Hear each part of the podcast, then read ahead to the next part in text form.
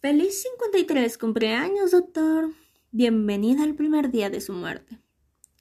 Pertenezco a algún momento de su pasado. Usted arruinó mi vida.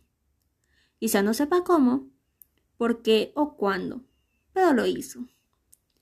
Llenó todos mis instantes de desastre y tristeza. Arruinó mi vida y ahora estoy decidido a arruinar la suya.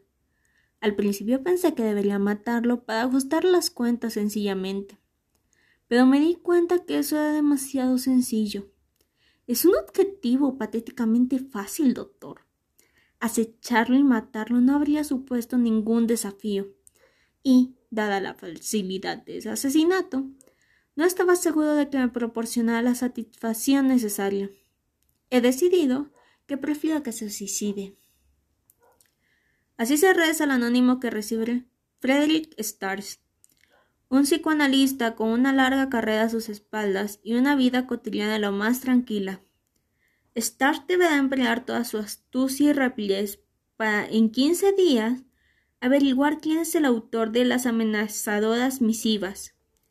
De no ser así, pasado ese plazo de tiempo, deberá elegir entre suicidarse y ser testigo de cómo uno tras otro de sus familiares y conocidos van siendo asesinados por un psicólogo que prometerá llevar hasta el fin el plan que ha ideado para vengarse.